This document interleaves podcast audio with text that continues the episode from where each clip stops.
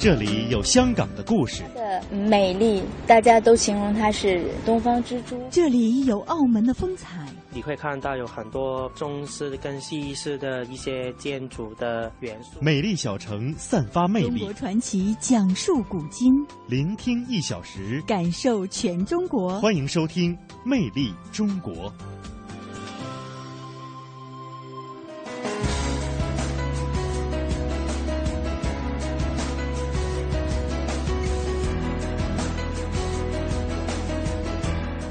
听众朋友，大家好，欢迎您收听中央人民广播电台华夏之声为您送出的《魅力中国》节目，我是马瑞。各位好，我是宋雪。节目的一开始，来为您介绍一下今天节目当中各位会听到的主要内容。嗯，深圳西部海岛游将启动，东澳岛航线有望首先开通。南京博物馆文物库房国际博物馆日将首次向公众开放。魅力新闻点点听为您介绍华夏大地的魅力新闻。荣氏梅园是以梅饰山，以山植梅，梅以山而秀，山因梅而幽，更以老藤、古梅、新桂和奇石显示它的高雅古朴。那中国采风，我们一起来畅游无锡的梅园。博物馆风采，我们跟随记者游走在北京孔庙和国子监博物馆，来感受一下儒家文化的博大精深。武汉的小吃是以早点为主，武汉人呢又把吃早饭叫做过早。中国传奇带您感受武汉美食。好的，魅力中国，首先进入魅力新闻点点听。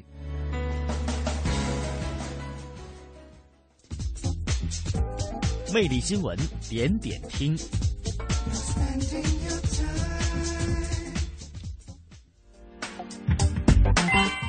好，魅力新闻点点听第一站，深圳。最近，深圳航运集团对外宣布将重启深圳西部海岛游航线。记者呢从深圳航运集团了解到，东澳岛有望在近期率先启动。嗯，那么西部海岛呢，主要是东澳岛、外伶仃岛以及桂山岛和内伶仃岛。除了内伶仃岛是属于深圳管辖外，其他的三个岛呢都在珠海。上世纪八十年代，深圳航运集团曾经开通了前往珠岛的航线，后来呢，由于各种原因一直中断。嗯，珠海所属的三个岛啊，目前硬件条件已经是大有改观，部分岛屿呢还建有酒店、娱乐设施。深圳所辖的内伶仃岛基本以生态保护为主，开发程度还比较低。嗯，四月二十九号，深圳航运集团正式推出了历时一年多建造的全新高速客船“鹏星十五号”。而根据了解呢，这个船呀是具有噪音低、震动小、航速快这三个特点，可以最大的载客是一百九十九人，满载船速可以达到三十三节。从蛇口到珠海、九州仅仅需要四十五分钟，比普通船型的航行时间是至少节约了十分钟以上。嗯，根据记者的了解呢，虽然具体的开通时间呢还在研究当中，但是东澳岛有望成为近期首先开通的航线。魅力新闻点点听的第二站南京，五月十八号呢是国际博物馆日，而当天南京博物院今年将会有四个特别的展览与观众见面，而南博的文物库房也将向观众代表呢进行开放。那么有关的情况，我们来听中央台记者报道。四个展览分别是博物馆藏品搭建沟通的桥梁主题展览、芳菲流年民国旗袍展、双城记南京与爱丁堡古城保护成果展。江苏省第一次全国可移动文物普查工作宣传资料展等。南京博物院院长龚良特别推荐博物馆藏品搭建沟通的桥梁主题展览。这个主题展里面，我们想演绎的就是从博物馆的库房以及库房里面的文物，并且把这些文物变成人们的社会生活所能理解的内容，怎么去变。所以我们那个展览，就是会在中间会搭一个很高的像意象的库房的那么一个一个空间，这空间里面是放了八百多件文物。那么在这个空间里面，在四个角上，我们会演绎，就是用这些藏品能够演绎四个社会生活的场景。在系列专题活动中，这次设立文物库房公众开放日是一大亮点。观众代表将进入南博文物库房，了解文物保管知识。南京博物院院长龚良说，在五月十七号这一天可以网上预约，将分成五批，大约有一百人左右进入库房。今年五幺八还是全国助残日，南京博物院助残主题馆博爱馆也将正式开放。龚良说，这是南博二期工程单独划出面积为两百多平方米的展馆，专门为残疾人群提供语音解读、手感触摸、助残车等个性化服务，也是国内唯一向特殊人群提供无障碍服务的数字体验区。比如说，像在我们的江苏古代文明的展厅里，就会有一区这个展台，这个台子上面就放了一件文物的复制品，并且是让公众能够去摸的有盲文的。我们希望。能够为更多的公众，包括特殊人群，来增加我们的服务。好，魅力新闻点点听，接下来呢第三站啊，我们到内蒙古。二零一三年的四月二十八号啊，重走茶叶之路系列活动是在内蒙古二连浩特举行了驼队的启程仪式。驼队呢从湖南安化沱茶中，这个是重走万里茶道。那历经一年多呢，驼队在本月的八号。终于步入了张库古商道，将开启中俄文化传播。嗯，茶叶之路呢是始于福建、湖南，经过汉口、北京、蒙古至俄罗斯的莫斯科和圣彼得堡。一六八九年的时候，中俄尼布楚条约签订之后，中俄进行茶叶贸易。中国商人呢将南方茶叶通过骆驼运送到蒙古、俄罗斯和欧洲大陆，商道总长约一点三万公里。而张库大道啊，也被誉为呃草原。茶叶之路从塞外重镇张家口大境门是起点出发，通往蒙古国的库伦，也就是今天的乌兰巴托。那么，并且呢，延伸到了俄罗斯恰克图，这也是终点。那这一条路呢，也是被称为了草原茶叶之路。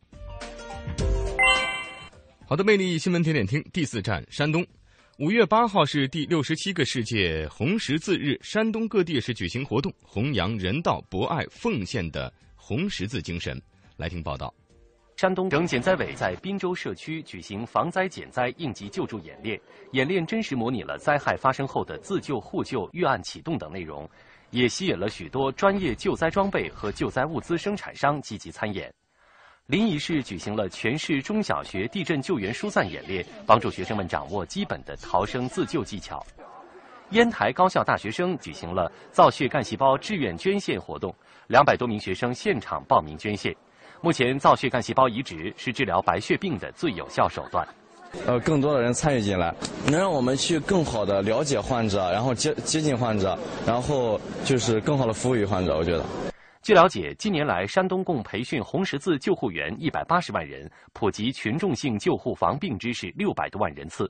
目前，全省登记报名捐献造血干细胞人数达二十四万人，累计捐献三百二十三例；角膜捐献登记报名四千零七十五人，实现捐献三百九十九人。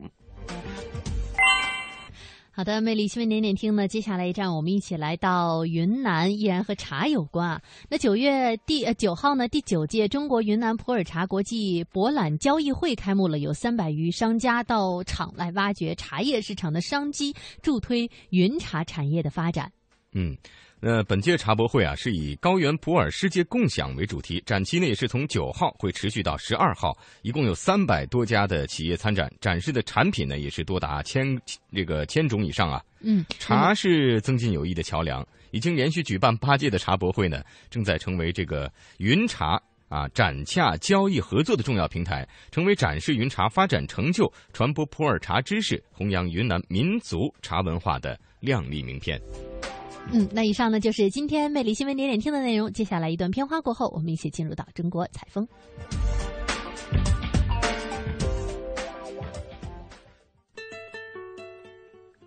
看，东西南北何其辽阔；听，古韵金曲五彩缤纷；说，典故传说正文杂史。中国采风。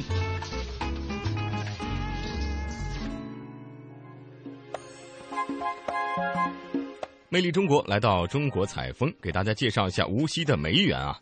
无锡梅园是江南著名的三大赏梅地之一，梅园呢也叫无锡荣氏梅园。一九一二年，由民国时期无锡著名的民族工商业人士荣德生抱着与众人同乐、开创这个园圃的宗旨，择地选创的江南名园，占地八十一亩，位于无锡西郊的东山和虎山南坡，距离无锡市区七公里，距离太湖一点五公里。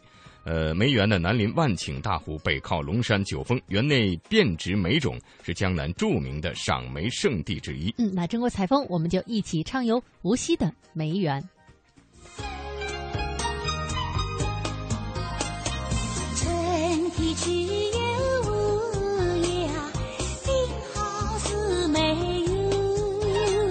一曲《无锡景》，道出了梅园在无锡景致中的突出地位，也道出了人们心中的无限感悟。漫步梅园，流连于片片锦簇花海和处处人文景观，寻味其充满志趣的名称，思索那典故中的意境，梅花的形态与神韵跃然心中。梅花是无锡市的市花，而无锡与梅花的渊源，则要追寻到梅园的造园主——中国民族工商业先驱荣德生先生。上世纪初，他以气质高洁著称的梅花为主题，在太湖之畔的无锡西乡置地，以为天下不芳心的宏大气魄，带领能工巧匠以梅造园，首创了借助太湖山水发展旅游。由此，中国园林史上第一个以花卉命名的专类园在无锡脱颖而出。经过从文化根源上的精心培植。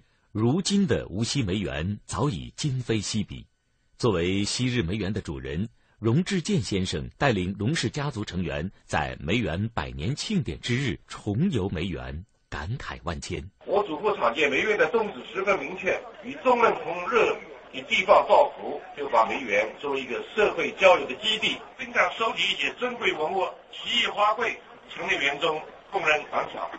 梅园的建设开启了太湖近代园林建设的先河，在最初的二十多年中，园内就植梅数千株，而且名种荟萃，同时还点缀建成了梅园刻石、洗心泉、天心台、香雪海、宋宾堂、昭鹤亭、小罗浮、乐农别墅、宗敬别墅、霍然洞、金奢堂、秋丹阁、念曲塔、开元寺等名胜景致。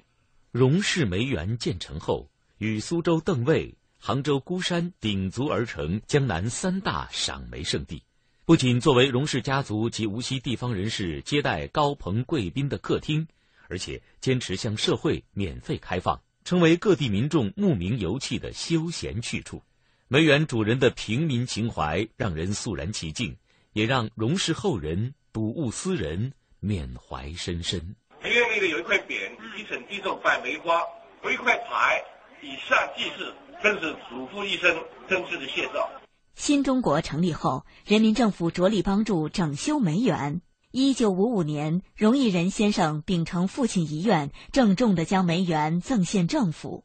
梅园迎来了全新的发展，梅园面积从初创的五点五公顷扩展到一百多公顷，并增加了亲分轩。花溪、荷兰苑、中日梅观赏园、古梅奇石谱、热带植物博览馆、生态游乐园等新景点。与此同时，梅园将荣氏梅园古迹区进行全面修缮，对香海轩、宋宾堂、乐农别墅、宗敬别墅、读书处、敦厚堂等进行布局调整，提炼梅园发展历史与荣氏工商文化历史。布置梅园史馆系列展厅，梅园越来越深地植入无锡的城市生活，获得百姓的垂青。哎呀，我里每年侪要到梅园来几家的，你打个梅花啊，马山边呀，赏心悦目，要比别个地方更加新鲜的一道梅园的城市，真正显多了。今天的无锡梅园生机更加盎然，置身其间，感恩之心也油然而生。无锡市公园景区管理中心主任常荣初就常常为之动情。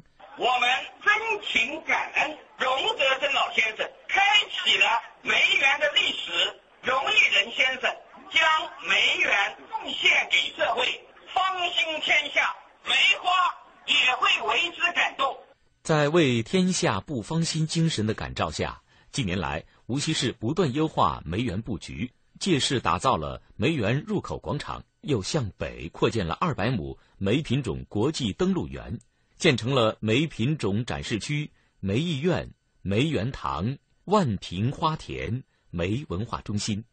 无锡梅园先后共有五十二个梅花品种国际登录成功，成为名副其实的中国梅品种资源谱和世界梅文化交流中心。日本梅文化交流协会会长松本弘奇每年的早春二月都要到无锡梅园访问交流，无锡梅园让他深深迷恋。无下子绵延我梅园给我留下了难忘的印象和美好的回忆。梅园是我一生忘不了的地方。深爱梅花的松本送来的贺礼也非同一般。对了了，梅的新品种六种，它的花非常美丽。人们爱梅，不仅在于梅的形态，更在于梅的精神。为弘扬荣德生先生的造园宗旨，与荣氏梅园古迹区形成景观与文化的呼应，提升无锡梅文化学术地位。无锡梅园引进栽种了获得国际登录的十一个种群、三百八十一个品种的梅花，建成了梅品种国际登录园。梅品种国际登录园通过贯通梅溪等原有水系，将梅花品种的真梅系、杏梅系。英里梅系等三大系的精品在园中集中展示，再配以各种梅庄及写意盆景，令人大饱眼福。而登上空中赏梅走廊，则又让人能俯瞰游赏香雪花海，把世界上所有国际登陆的梅花品种尽收眼底。中国花卉协会梅花分会会长张启祥对无锡梅园的巧夺天工发出了惊叹：冰中韵美。雪中开放，花香宜人。无锡梅园建成世界上第一个园艺栽培植物品种的国际登陆园。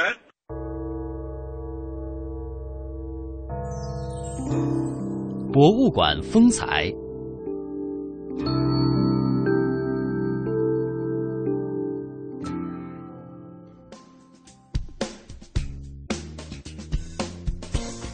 好，魅力中国来到博物馆风采。今天要为大家介绍的是北京孔庙和国子监呃博物馆，它是始建于元代啊，和与左庙右学的古制啊，分别作为皇帝祭祀孔子的场所和中央最高学府。两组建筑群呢，都采用了呃。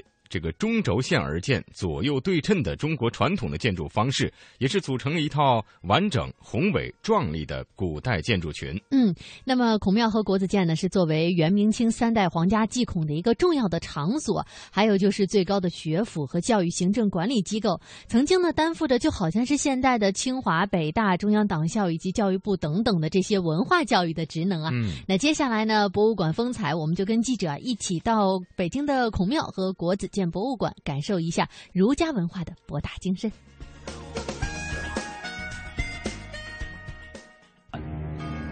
探寻儒家经典的历史渊源，找寻匾额石碑的点滴故事八十年。代初首博开馆，然后就把这些匾都要挂上，挂上之后，现在就出现一个问题，就是这个万世师表和这个道本期《魅力中国》带您走进北京孔庙和国子监博物馆。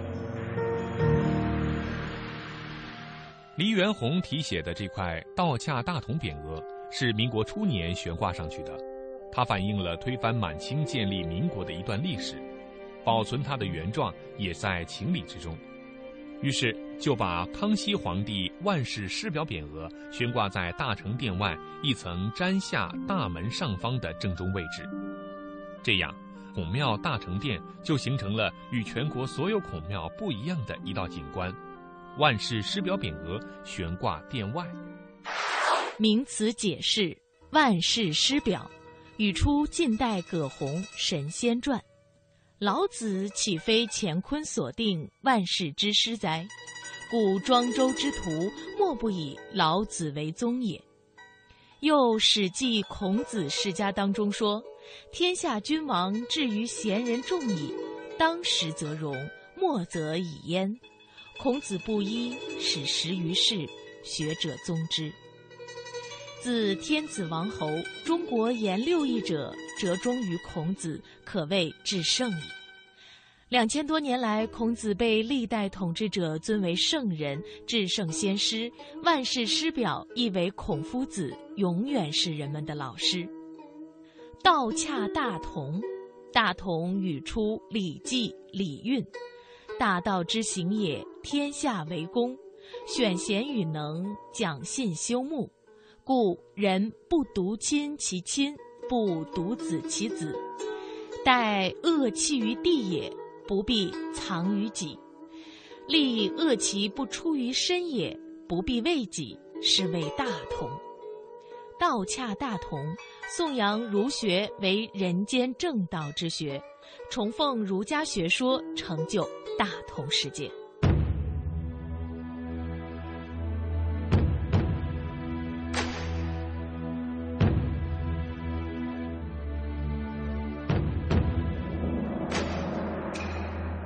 一九一一年，武昌起义推翻了清王朝，中华民国成立。不久，袁世凯窃取革命成果，当上中华民国大总统。一九一四年，当了三年大总统的袁世凯已经不满足于总统的地位，想更进一步做皇帝。于是，他效法清朝皇帝，也来孔庙举行祭孔大典，并亲书《大总统诰令》，制成匾额。命人悬挂于大成殿内正门上方，与当时康熙皇帝的万世师表匾额相对。但不久，做了八十三天皇帝梦的袁世凯，便在全国的声讨下一命呜呼了。从一九一七年到上世纪七十年代末的六十余年间，孔庙大成殿内只悬挂着袁世凯大总统诰令和黎元洪道洽大同两块匾额。而清代皇帝的九块匾额则被收藏在国子监里。说到这儿，您可能又有些疑问了：袁世凯不是也写了一块匾额吗？这块匾额现在放在哪里呢？别着急，咱们啊，接着往下听。这边还有一块匾，这个平时游客看的，如果不是太仔细，可能会不会发现到。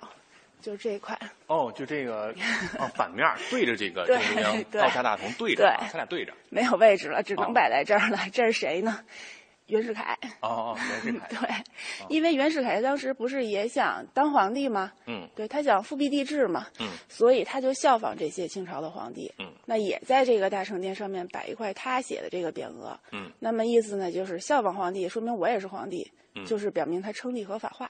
嗯，然后就是这样的一个意图。嗯，这是他的写的大总统告令，叫大总统诰令，昭告世人，我也称帝了。哦，对，这等于是是他称帝以后写的东西是吧？对，挂在这个位置了。对，那找不到地儿，没地儿可摆了，只能摆在这儿了。是一开始就挂在这个地方吗？对，一开始就挂在这个地方。哦，因为当时有这个黎元洪的这一块匾。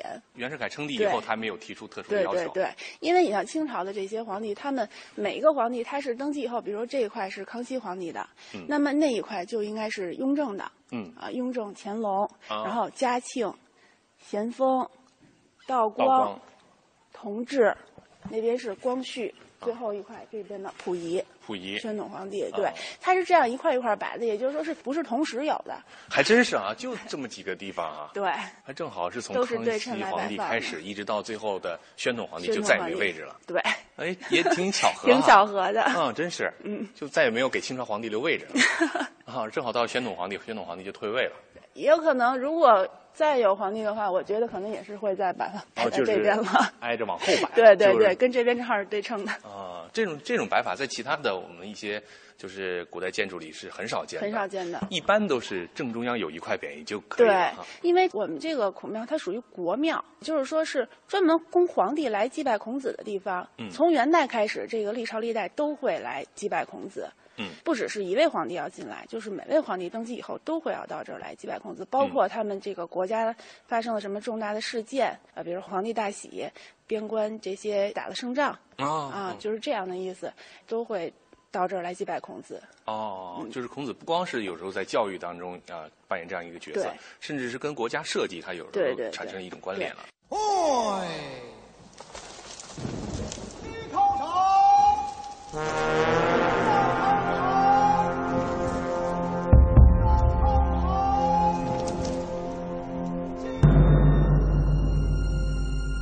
清代崇尚儒学，祭孔成为国家常典。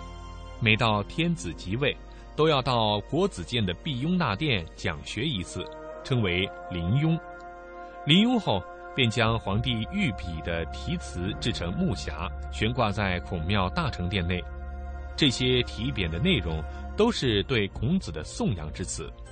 从康熙皇帝到宣统皇帝年间，大成殿内已有九块御制匾额，依次为康熙皇帝御书“万世师表”，雍正皇帝御书“声名未有”，乾隆皇帝御书“与天地参”，嘉庆皇帝御书“圣极大成”，道光皇帝御书“圣协时中”，咸丰皇帝御书“得其道载”，同治皇帝御书“圣神天纵”，光绪皇帝御书“斯文在兹”，宣统皇帝御书“中和未遇”。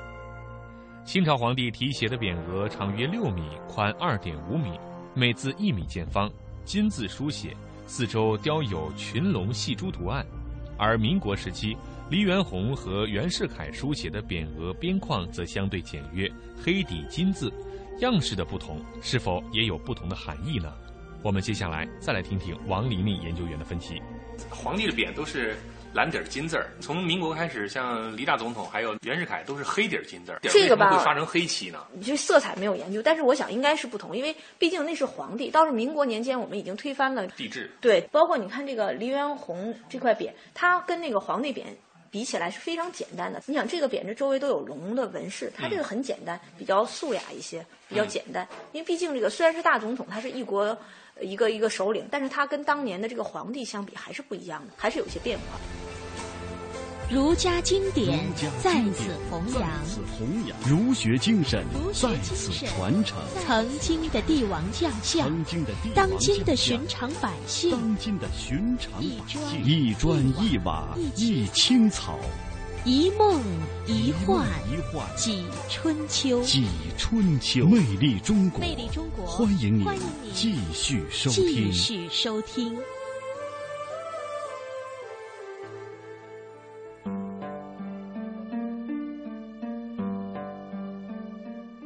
从元朝开始营建的孔庙，经历七百多年风雨，如今游人置身其间，会发现，在孔庙里古柏森森。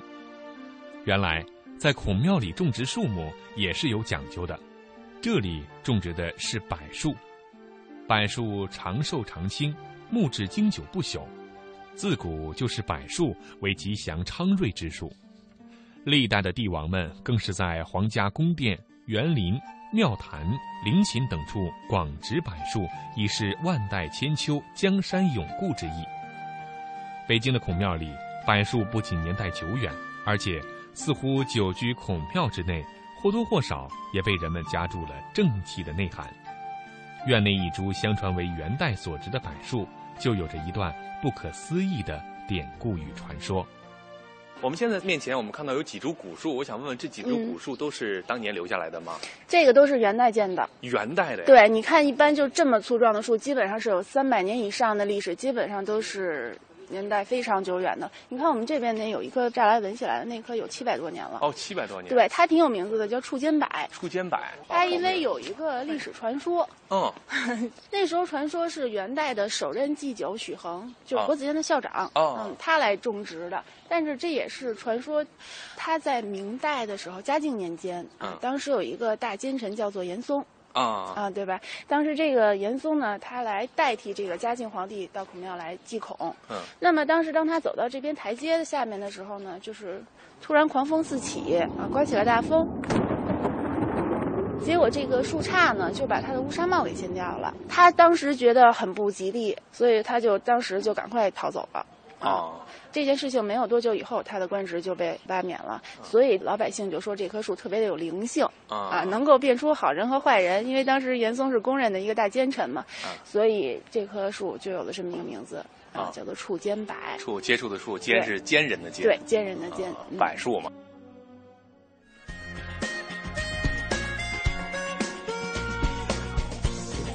呃，非常有意思的一个故事啊！在节目的最后呢，俊南也是给大家讲了一个这个触肩呃除肩柏的这样一个故事。可能在民间呢，呃，还有很多这样的传说。那么在以后的《魅力中国》当中呢，我们也会一一为大家来介绍。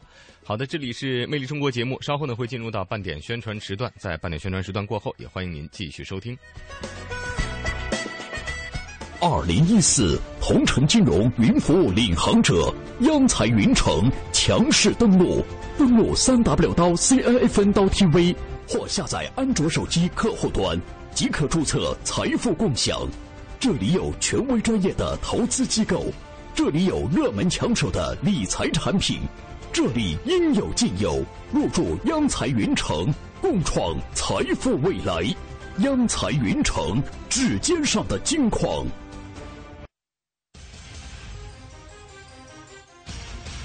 想体验手机理财的轻松便捷吗？马上参加轻松理财下载商机财经财信报大馈赠活动吧！下载安装同城金融客户端央财云城，新注册用户有机会获得丰厚大奖，还不赶快行动！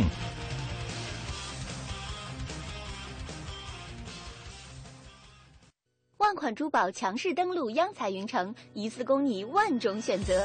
五月一日至五月三十一日，全天精品珠宝限时特惠，让利到底，优惠多多。现已开通网上预约，自行挑货，更多珠宝低至五折起。门店提货完成交易后再返现。详情请咨询四零零幺二八二幺八或登录央财云城官网。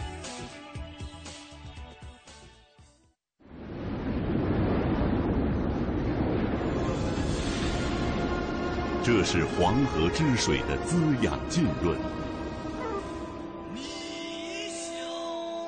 这是黄土高原的豪放之情，这是山间溪流的潺潺诉说，这是传统的见证，更是一种传承。大美中国，来到这里。你可以欣赏的远不止这些。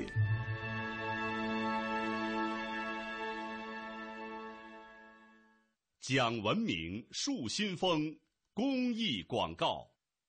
张开耳朵，用听觉感受，用聽覺感受文化中國，活力中國，綠色中國，傳奇中國，科技中國。華夏之聲，魅力中國。華夏之聲，魅力中國。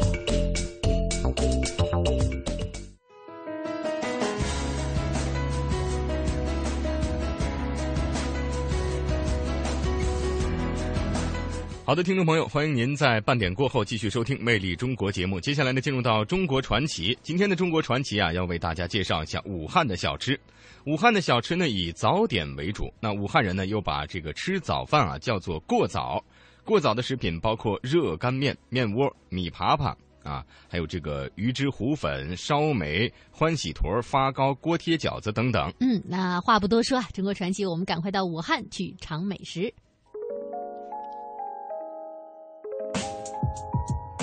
收音机前的听众朋友们，大家好，我是主持人安心。大家好，我是小玲。我和安心呢，现在就是在湖北省的省会武汉，为大家带来这期的《魅力中国》。没错，今天呢，安心是主人啊，而且呢，在节目当中，我们也将带大家去吃遍武汉城。对，安心呐，你可是地地道道的武汉人呢。嗯，哎，你们湖北有什么好吃的呀？呃，我们湖北啊，那好吃的太多了。说来听听啊，说说哈，孝感麻糖，嗯，麻辣鸭脖，恩施的玉露茶，咸宁桂花，当然还有最著名的湖北武昌鱼了。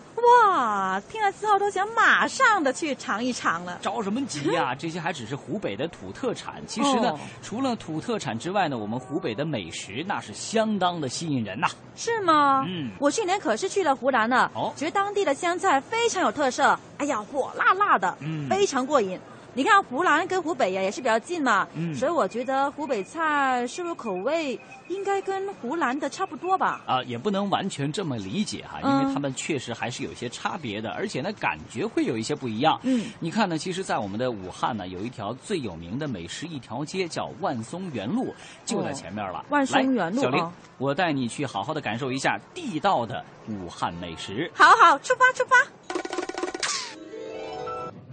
哇，还真的挺热闹的，这么多餐馆呢！哇，人气太旺了。那还用说？你不是想知道湖北有哪些美味吗？那我首先就带你到前面那家餐厅去打听一下，就是那家。哎，好好好。怎么称呼你啊？姓徐，双人徐。帮我介绍一下你们湖北菜。我们湖北属于鱼米之乡，以鱼为主。湖北的特色菜就是武昌鱼，它的做法有很多种。还有葱烧武昌鱼、有清蒸武昌鱼等等。它的来历是从毛泽东的一句诗话而出来的。毛泽东那个时候寻来武汉来的时候，他到大中华去吃了一餐饭，题了一首诗，就“才饮长沙水，又是武昌鱼”。从那个时候开始，武昌鱼就是就是名震大江南北的。嗯，后来呢，我们湖北人就把这个武昌鱼做成我们自己的特色菜。是采用的是梁子湖的无污染的自然生长的无污染的武昌鱼，再加上我们厨师精心制作很多种调料，里面加一点大葱，把它葱烧过来的，颜色是比较鲜亮，也比较鲜美，肉质呢也比较嫩滑，所以这样算是我们武汉的一道特色。餐厅里面还有特色那个鱼是用来烤的那种是吗？泰式烤鳜鱼呢？那么我们刚说了，这个武昌鱼呢是我们湖北的一道特色菜。那么我们这个师傅呢，就经过就是。考察之后啊，采用这个泰国的调料，把它腌制，腌制好之后再经过油烤，慢慢的小火把它烤烤出来。目前来说，这个泰式烤鳜鱼，我是我们四川的一道特色菜。嗯，在武汉呢，我们二零零四年被评为江城十大名菜。比如说来到这个湖北武汉这边来吃的话，你建议大家如果是在餐厅里面，就是除了呃刚才说的鱼之外，那还有什么其他菜你建议大家要吃一吃、尝一尝的呢？还有我们辣子江鲢。江鲢其实我们采用的是长江的这个鲢鱼，呃，我们经过厨房的深加工之后啊，把它处理之后，高温把它消毒之后，那么就用这个油温，就是全部都是用这个辣子油加红油一起烹饪出来的，味道也是比较鲜美的，它带点这个辣味，咸鲜微辣，肉质也是比较也比较嫩滑的。我们还有一道菜叫铁锅包菜，这个包菜我们采用就是一种普通的一种包菜，呃，我们采用很多这个啊。著名的调料，比就比如说那个离心机的这种调料，然后进行这个厨房把它进行烹制，然后用铁锅把它装起来，用小火慢慢的炒，慢慢的吃，嗯，下酒啊，吃饭都还是比较开胃的。哇，听徐师傅这么一说啊，我发现这湖北的美食也真的很喜欢有辣味啊。那当然了，这个湖北呢有很多菜肴啊，其实也都是比较辣的。哎呀，这就让我想起了去年去湖南出差的时候，觉得当地的湘菜那叫一个辣呀。其实呢，相对于湖南湘菜的盛名啊，这个湖北菜呢就比较低调一些。嗯，其实呢，湖北菜呢是相当的有特点，而且呢，我们都知道。我的家乡湖北是素以鱼米之乡而闻名的，同时呢，因为它地处在长江流域，而且呢还享有三大火炉的名头，所以呢它的这个气候比较潮湿，这个口味呢当然就会喜欢比较辣的了。哦，辣。有一句话我不知道你听说过没有？四川人叫怕不辣。湖南人叫辣不怕，那我们的湖北人呢就叫不怕辣。哎呀，是不是也很厉害哈？其实四川、湖南、湖北我都真的还去过，觉得都挺爱吃辣的。反正就是。对呀，而且呢，啊，我们湖北人呢，介意发辣的这个调味品呢，不光光是辣椒了，还有一些是用胡椒的。胡椒啊？对呀，特别是白胡椒。嗯。呃，因为我们在喝汤的时候，喜欢把这个汤啊里面加一些胡椒再来喝，嗯，这样就会让你看似是一个清汤，但其实。蕴含着一些辣的元素，绝对生猛。哎呦，当然这个呢，也是因为啊，这个潮湿地区的人的一些生理的需要。因为呢，用这样的方法可以借以去掉身体内的一些水分。哦，难怪了，就是我看到那么多的辣椒什么之类的。嗯，哎，听说这白胡椒还可以是祛湿排毒。湖北那么热，那么潮，不吃辣椒还真的不行哎。是啊，其实，在湖北呢，呃，因为我们物产丰富，除了刚才我们说到的那些必须要辣的食品之外，其他的一些蔬菜。呢，还都是会讲究一些蔬菜的原味儿，就像你的家乡广东一样。我喜欢，我喜欢，赶紧帮我介绍一下。对呀，这样的一些菜呢，调料绝对要少用，除了盐和胡椒是必不可少的之外，酱油之类的那基本是不会用的。炖汤很像你们家乡清炖是吧？对，必须要清炖，也不加那些花椒和大料。烹调技术也主要是以蒸、溜、吊等等，那做成的菜呢，非常的清爽，保证哈。让吃客可以吃到食物的本味啊！哎呀，这种我要吃，你一定要得带我去啊，尝一尝，试一试啊，跟看一看，跟我们广东有什么不一样？我早就知道你是个馋虫哈，你别着急。你看，我刚才只是跟你介绍了两种类型，嗯下面呢，我要带你去了解一下武汉的一些特色的小吃。武汉鸭脖是不是？武汉鸭脖是后来啊，嗯，你们外地人哈，看的电视啊，听的小说哈，然后呢，兴起来的一种新的一种小吃。其实呢，鸭脖子在武汉最著名的还要数吉庆街了。吉庆街啊，对呀。不过呢，除了这个鸭脖子，我们还有更多其他的好吃的。嗯，呃，一说到我们湖北啊，一直都素有“天上九头鸟，地下湖北佬”。我们的小吃呢，也都是汇全国各地的美味于这里，集南甜北咸、东辣西酸于一体。那武汉的小吃的种类也都是非常的多呀。哎呀，听那么多，我都想吃了。哎，要不这样子吧，安心，嗯，我再和徐师傅聊一聊，学习一下湖北的美食经。好啊。行家一出手，肯定比我强。我们武汉呢啊，有几大名吃，比如说目前来说，这个小吃呢有这个，呃，五芳斋的汤圆，它位于中山大道，老通城的豆皮，毛泽东曾经三次光顾老通吃吃这个豆皮，再然后就是蔡林记的热干面，它也是位于中山大道繁华的地带，属于这个服装城地带吧，商业黄金区。再就是还有这个，比如四季美的汤包。汤包呢，它里面全部都是用这个油和这个汤一起裹出来的，里面它它含的肉比较它比较少，它含的汤比较多，所以它属于四季美的汤包，这号称武汉的四大名吃。再然后呢，就还有小汤圆的鸡汤，这个鸡汤它采用的全部是子鸡，都是一两斤左右的子鸡，然后把它进行用头火、小火慢慢的把它煨制出来的，在我们这个武汉市也是比较出名的吧。哇，这么多小吃的品种啊！我真的好想吃哦。哎，我跟你说，刚才啊，那个人呢，只是说了武汉小吃的一小部分。那除了小吃的种类之外呢，那武汉的小吃也是相对于别的地方更加有意思的是，它会集中在早点上，让你觉得非常的丰富。那在我们武汉呢，这个早点又称为国早。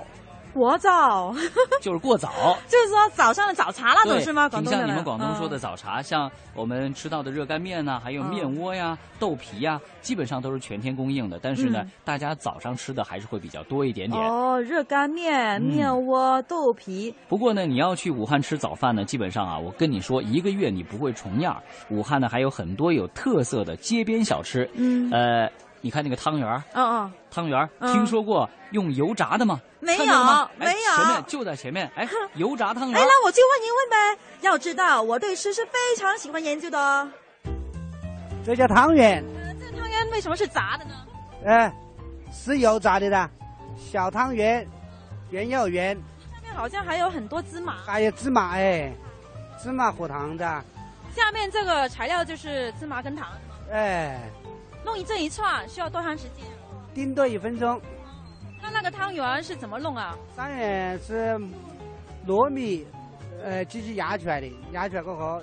就机器压出来的。哎。那就是那个汤圆原本就是硬的，是吗？哎，原本是米噻，糯米噻，哎。那这个弄出来是什么味道的呀？甜的，甜的。哎。脆吗？脆脆脆脆。脆脆。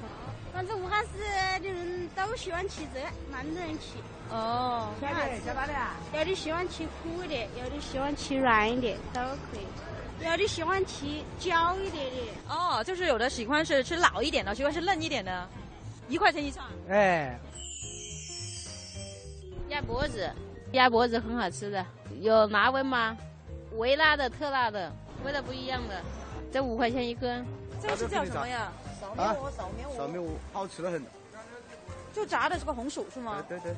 馄饨是多少钱一碗？两块五。昨天是一块钱五个，一份可以二两，可以三两，还可以四两，看要几两。这一桌能做多少个啊？一般就一斤吧。有什么馅儿啊？就是什么韭菜肉，还有什么其他的品种？品种反正是蛮多，还有比如说芹菜的、圈肉的。下面那些都是油还是水啊？先用水煮，然后用用油煎。放你这个什么酱？豆酱。豆酱。做一锅多长时间呢？五分钟吧。呃，包括那个先煮熟吗？对，煮熟把水沥干净，然后用油煎就可以了。哎呀，今天呢非常荣幸啊。这个做了一回地主哈，嗯，带着我们的小玲一起在湖北武汉了解了很多啊当地的美食啊。哎，反正我现在已经有点吃饱的感觉了啊，耳听为虚，眼见为实啊。有机会呢，也希望收音机前的好朋友呢，能够到江城武汉来走一走，看一看，品尝一下我们刚才所说的，哎呀，美味佳肴呀。边吃边喝啊，嘴里呢再哼点小曲儿。哎呀，跟小林走在武汉的街头，那简直是一种享受啊！对呀，嗯，好了，今天呢，你可能要尽地主之谊了，安心。走吧。小家的婆婆，你要到哪里去啊？那个菜干的爹爹在那个巷子口那里摆了个万个面摊子，味道极好，我们街上人哈气去，真小体现精致，小会拥有无穷魅力。中国的许多小城里蕴藏丰富的故事，魅力小城。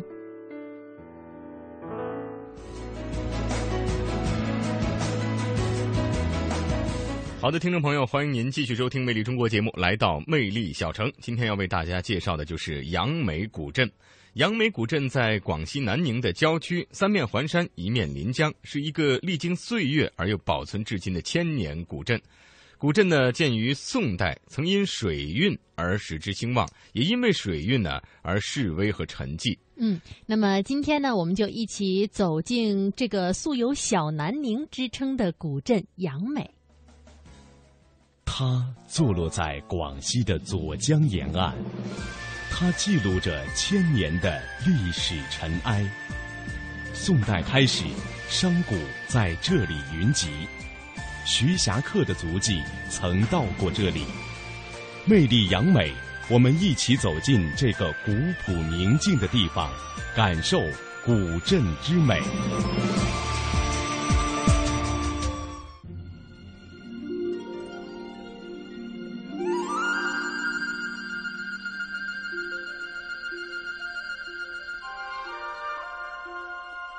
如今从广西南宁坐车到杨梅古镇，路上还在修路，坑坑洼洼，一路颠簸。原本三十五公里不长的路程，却要走上两三个小时才能到。但是，一到杨梅，往左江边的小饭馆一坐，点上一杯槐花茶，一杯青梅酒，一条新鲜的江鱼，不虚此行四个字，马上就浮上了心头。习惯厌倦了城市的喧嚣，在这里看看左江水，听听鸟鸣，吹吹自然风，可谓不亦乐乎。左江是珠江的一条支流，位于广西壮族自治区境内，是八路军的发祥地。广西壮族自治区有一条左江，一条右江，汇合之后叫做邕江。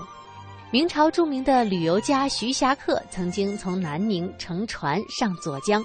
这样赞誉杨梅的沿江风光：自南宁来，过右江，入左江，岸山始路石，至杨梅江，石始齐。余谓阳朔山峭滨江，无此岸之石；见溪水积石，无此石奇。可见左江风光之秀丽。杨梅古镇位于左江的下游，三面环江。水陆交通方便，是目前广西境内保存最为完好的明清古建筑群。这里有八大自然景观，分别是雷峰积翠、剑插清泉、亭对江流、江滩月夜、清坡怀古、隔望云霞、滩松相呼，至今仍旧可寻。而除了秀丽风光，杨梅古镇更多的是人文的景观和历史的印记。当地人梁先生是我们此行的导游，他告诉我们，杨梅之所以是提手旁的杨，是因为在历史的演进当中，当地人取了弘扬美德之意。杨梅店村是建于北宋初期，距今拥有的时间一千零六十多年。刚开始建村有四个姓氏过来这里建的，分别为刘罗陆李。这四个大姓，整个家族的人都来到了这里，还是剩下大量的土地荒废，青树丛生。白花遍地，当时这里叫白花村。村民一开始几根纯利业经商，最终经商发达。发达以后，往往会有土匪过来抢劫财富。然后狄青带领他的部下拿下平蛮，把土匪赶跑。赶跑了土匪以后，外面各地人是不断的加入这个地方经商，一直经商到明朝很兴旺。昆明在那个时候就定下了很多条约，那就是村规民约。同时人心向美，弘扬美德才改为的杨梅。哦，所以是即是它那个杨的缘故。嗯，也是由于经商太发达，在一九二二年老历的四月初九这一天，杨梅这个地方遭到七十二条村庄的土匪来在这里洗劫村庄。嗯，不单是抢了所有的财富，而且呢还杀了三百八十二人，烧毁不少的民宅。第二次灾难呢，在一九四四年，日本军队在半年内来到这里十二次之多。还有第三次灾难，刚才我说过，那是五八年大连钢铁。嗯，你来这里拆了不少的民宅、古庙堂，用来做炼钢制用的材料。那现在呢，整个杨梅拥有地方六点五个平方公里，一千二百三十四户，五千三百七十多人口，三十四个姓氏。三十四个姓氏之中，现在也有四大姓，那就是杜、杨、黄、杨。而当时的刘罗路里呢，在第一次灾难以后，到别的地方经商发达去了。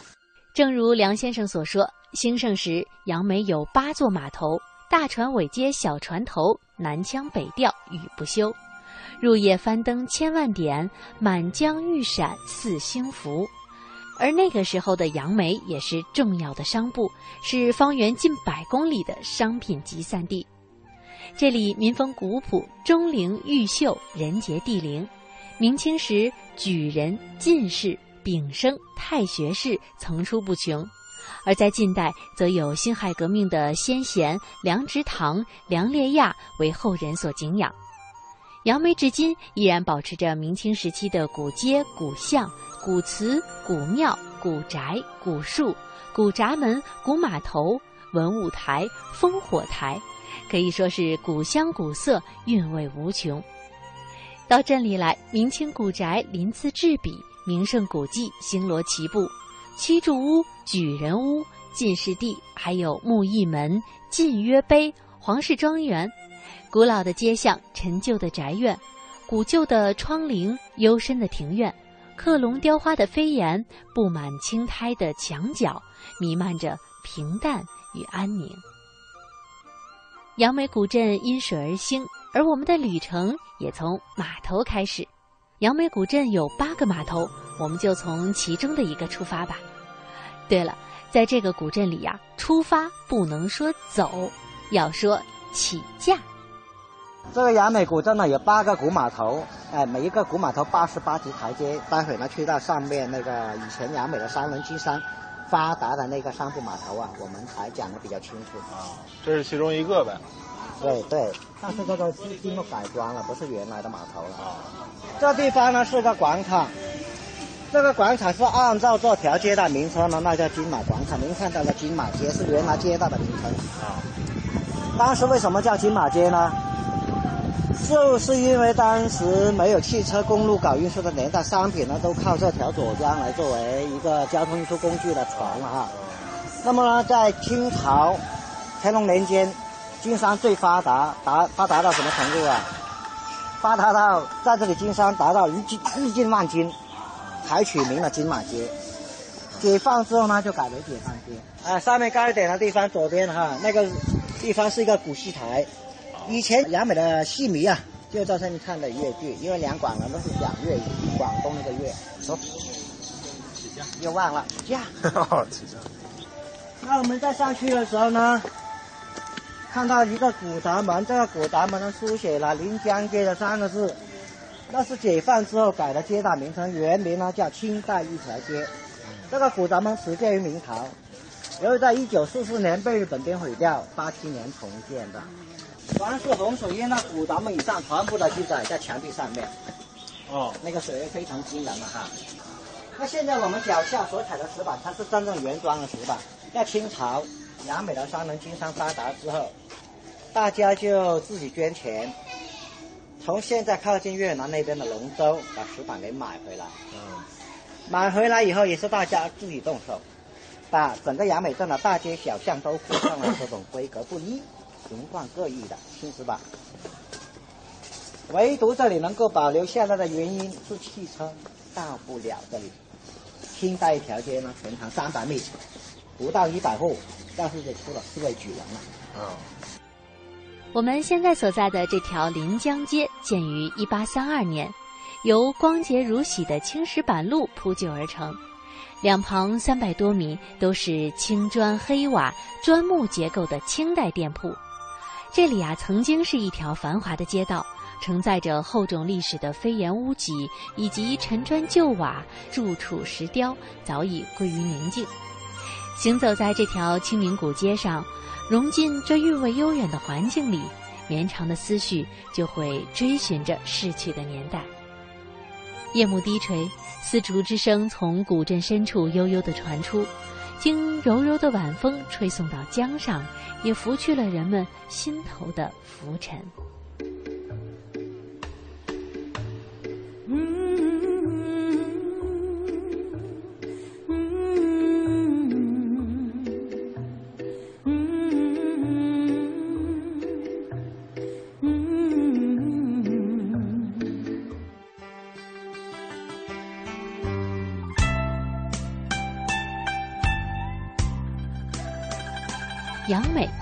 尚德，过去呢曾经修有八个孔庙，在清代不足百户的临江街就有五名举人，而全镇有十多个进士、丙生、副生、曾生，更是遍及全街各户。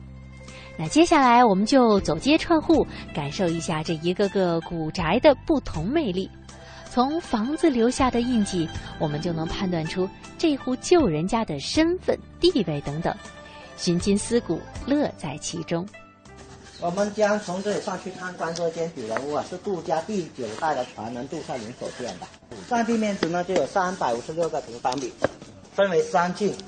因为杜姓是杨美三十四个姓氏最大的一个姓氏。后来呢，杜家到了第十五代传人，又出了一位举人叫杜元春，他也是杜家第十五代唯一的男丁。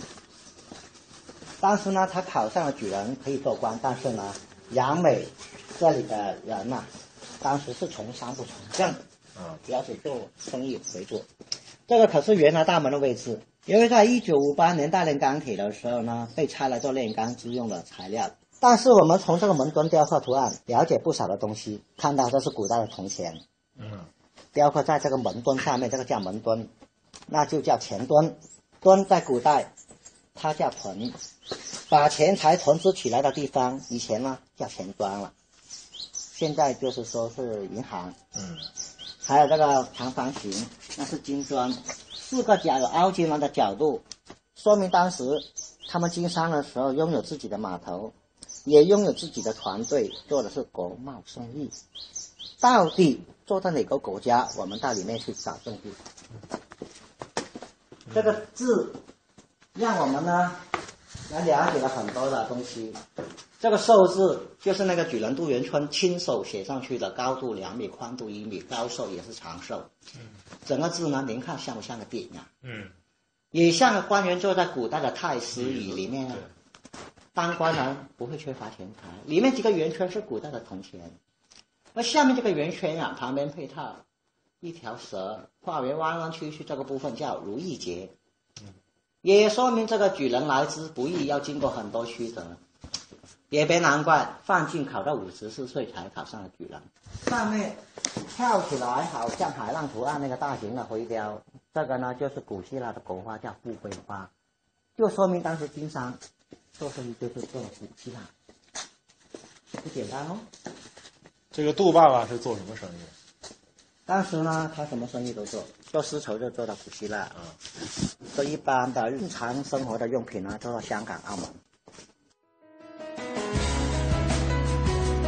好的，听众朋友，以上就是本期《魅力中国》的全部内容，感谢您的收听，明天同一时间我们再会。再会。